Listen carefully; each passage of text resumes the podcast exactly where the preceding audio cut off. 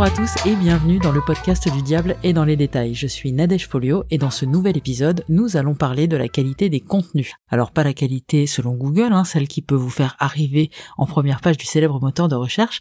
Non, nous allons parler d'une autre qualité. Car oui, si vous animez vos réseaux sociaux ou un blog ou une chaîne YouTube ou un podcast par exemple, eh bien vous avez sans doute régulièrement à juger de la qualité des contenus fournis par une agence, par des freelances, par des collaborateurs en interne. Autrement dit, vous devez régulièrement répondre à cette question. Alors, c'est validé? Enfin, je veux dire, euh, validé, quoi. Ah oui, oui, oui, absolument. Alors parfois vous êtes ravi des contenus qu'on vous soumet, certains que tout est ok, que vous allez créer un maximum d'engagement avec tout ça, et puis parfois, pour diverses raisons, eh bien vous êtes moins à l'aise. Ça peut être lié au format, quand les vidéos euh, vous parlent moins que des articles de blog par exemple, ça peut être lié au fond, quand vous vous demandez si le message est bien celui que vous souhaitiez faire passer. Ça peut aussi être un problème de cohérence avec votre marque lorsque vous ne reconnaissez pas dans le contenu qu'on vous propose l'ADN de votre entreprise, lorsque le ton n'y est pas, que le vocabulaire n'est pas celui que vous utilisez habituellement.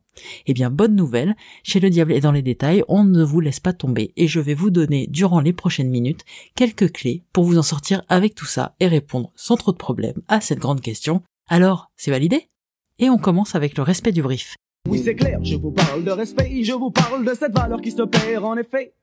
A priori, avant de missionner quelqu'un pour la production d'un contenu, vous avez élaboré, seul ou avec votre partenaire contenu, l'agence, le freelance, le collaborateur en interne, un brief. Dans ce brief, normalement, tout est stipulé. Il y a un format, un angle, une tonalité, éventuellement des mots-clés, des intervenants interviewés. Je m'arrête là car la liste peut être longue. Demandez-vous donc en première intention et lorsque vous étudiez un contenu si le brief a été respecté. Vous aviez demandé une vidéo de 3 minutes pour présenter votre entreprise avec l'intervention de deux collaborateurs, un ton pro mais pas trop corporate, une musique de fond discrète, et on vous livre une vidéo de 1 minute 30 avec un collaborateur dont l'intervention est réalisée avec un bruit de fond de machine, que l'on voit un peu trop dans le cadre d'ailleurs. Bon, eh bien, a priori, le brief n'a pas été respecté. Votre partenaire contenu va devoir revoir sa copie. La deuxième chose sur laquelle vous devez être vigilant, ce sont les infos. Dans l'idée, si vous diffusez des contenus, c'est pour faire rayonner votre marque, pour générer des leads, asseoir votre crédibilité. Ce sont encore une fois quelques exemples parmi d'autres, hein, certes, mais si vous voulez atteindre un ou plusieurs de ces objectifs, vous devez apporter des informations à votre audience. Alors lorsque vous allez lire, visionner ou écouter un contenu,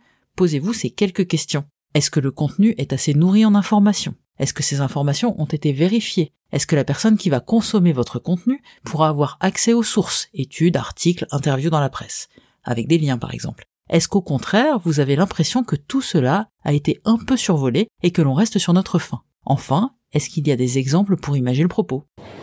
Bah non, bah non, y a pas, je vois pas. Un texte, un podcast ou une vidéo dans lequel vous ne livrez que des informations brutes et ou un point de vue, sans imager votre propos avec des exemples, n'a absolument pas la même saveur qu'un article, même technique, mais dans lequel vous donnez des exemples, des exemples d'application de la technologie que vous expliquez par exemple. Cela donne un peu de respiration à votre audience et ça rend le contenu, comment dire, plus digeste. C'est fin, c'est très fin, ça se mange sans fin. Et puis, et là on aborde un point un peu moins quantifiable, un peu moins objectif, il y a l'écriture de vos contenus. Est-ce que la personne qui a produit le contenu a pris soin de raconter une histoire? Pensez-vous que votre lecteur, auditeur, spectateur va être embarqué? Au-delà de ça, inspectez la forme. Le vocabulaire est-il un peu trop technique, jargonnant. Le son, l'image sont-ils de qualité? S'il s'agit d'un texte, est-il aéré avec des intertitres, des illustrations? Enfin, il y a ce petit quelque chose qui ne s'explique pas, qui a trait à votre subjectivité et qui fait que vous allez ou pas apprécier le contenu qu'on vous soumet. Il est possible que vous ne soyez pas captivé par un article, qu'au visionnage d'une vidéo, vous ne soyez pas à l'aise avec le montage, ou qu'en écoutant un podcast, vous ayez envie de zapper. C'est complètement subjectif, mais ça a sa place dans la validation d'un contenu. Pourquoi aime-t-on un auteur de roman plus qu'un autre?